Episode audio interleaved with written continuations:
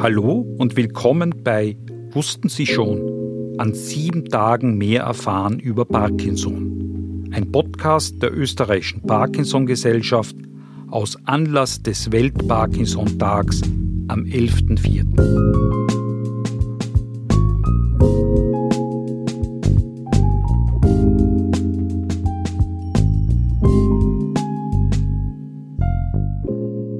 Mein Name ist Walter Birker.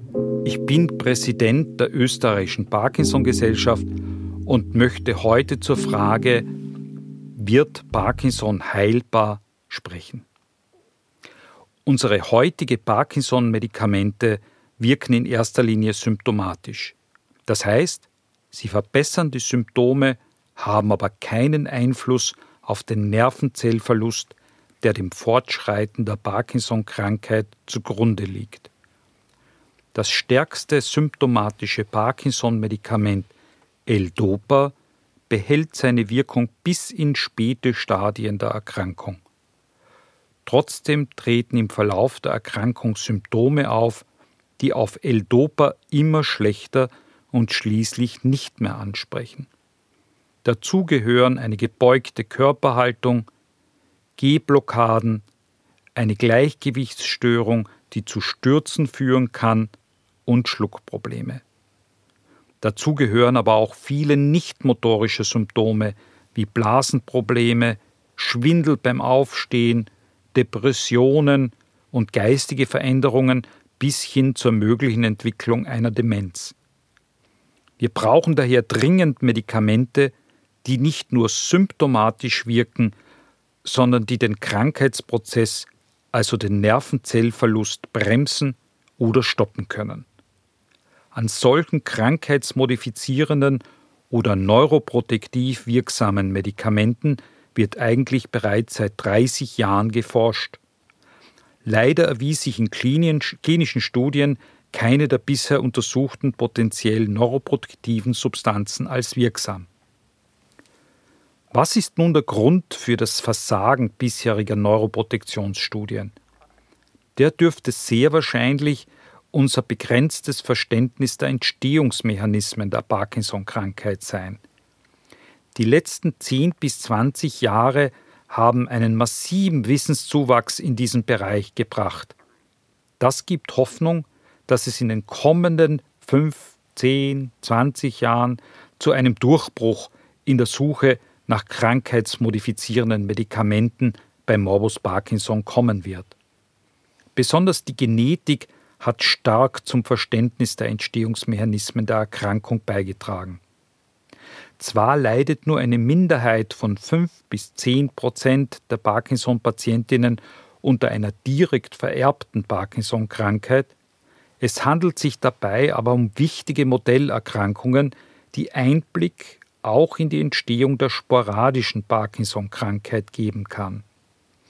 Und aus diesem Zuwachs an Wissen über die zellulären Mechanismen, die zur Krankheit führen, können neue Ansätze für die Entwicklung kausal wirksamer Medikamente abgeleitet werden.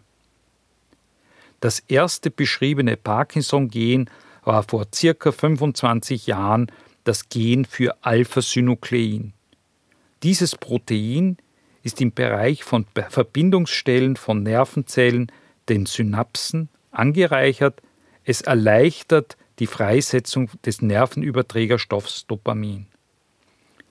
Bald nach Entdeckung des Alpha-Synuklein-Gens wurde klar, dass Alpha-Synuklein auch beim nicht erblichen Parkinson Hauptbestandteil von Proteinverklumpungen in absterbenden Nervenzellen ist den sogenannten Lebikörperchen.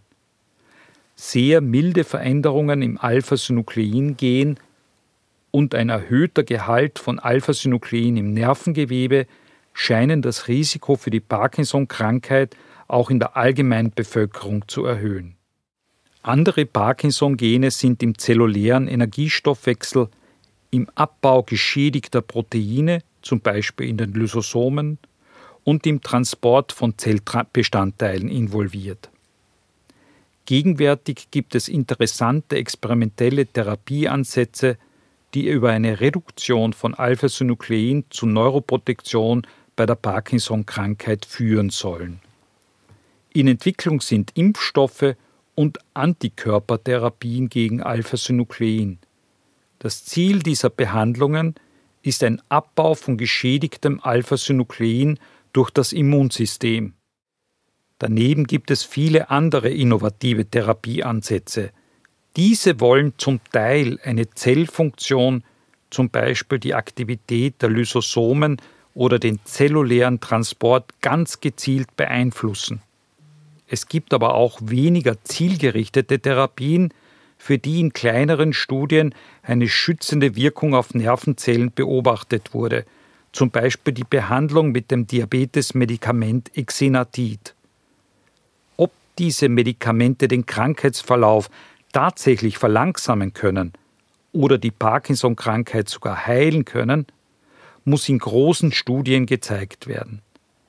In diesen wissenschaftlichen Untersuchungen wird die Wirkung der untersuchten Substanz mit einem Scheinmedikament, einem sogenannten Placebo, verglichen. Um zu statistisch zuverlässigen Ergebnissen zu kommen, müssen dafür viele Betroffene über einen längeren Zeitraum in den Studien beobachtet werden. Wir werden also noch Geduld brauchen, aber die Hoffnung, dass sich eine dieser Strategien in den nächsten Jahren als wirksam erweisen wird, ist aus meiner Sicht berechtigt. Wir können also die Frage, wird Parkinson heilbar, mit einem Ja, die Chancen stehen dafür gut, wenn diese dringend nötigen Studien durchgeführt werden, beantworten. Für heute vielen Dank fürs Zuhören. Wenn Sie mehr erfahren wollen, bleiben Sie dran. Morgen gibt es den nächsten und letzten Podcast der österreichischen Parkinson Gesellschaft aus Anlass des Welt-Parkinson-Tags am 11.04. Klaus Seppi, Leiter der Parkinson-Forschungsgruppe an der Neurologischen Universitätsklinik Innsbruck, wird zum Thema Kann man sich vor der Parkinson-Krankheit schützen? sprechen.